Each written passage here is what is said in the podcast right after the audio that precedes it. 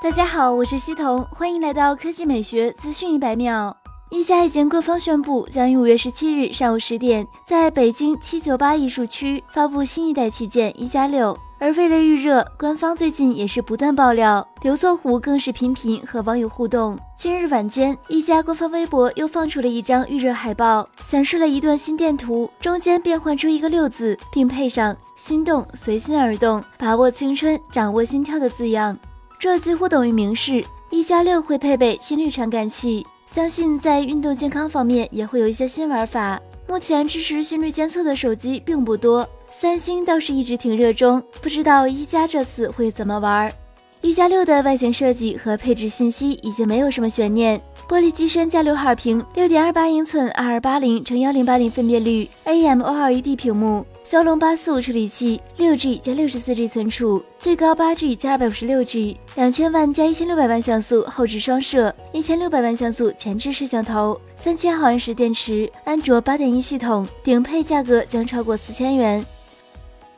第二条新闻来看，三星根据外媒报道。三星 Galaxy S 十的推出时间将提前到二零一九年一月的 CES 展会上。此前已经有报道称，Note 九的发布也会提前，预计是在今年七月份。原因非常清晰，因为 S 十要为三星的革命性可折叠手机让路。目前有消息透露，三星已经通知元件商，要求他们从十一月开始供应组件，以便投入折叠屏手机的量产。这款产品将在二零一九年年初推出。可能的窗口有 MWC 二零一九，也就是说 S 十只有及早发布，才能为自己争取到尽可能多的销量。毕竟研发已经大致结束，这也证明折叠屏产品将采用全新的家族命名法。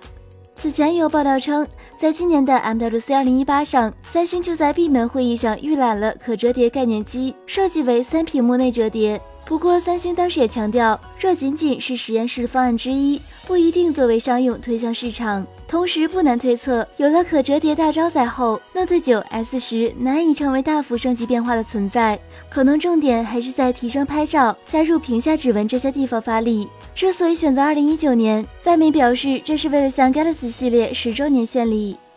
更快、更新鲜的科技资讯，欢迎关注我们的官方微博和官方微信。我们会持续为您奉上。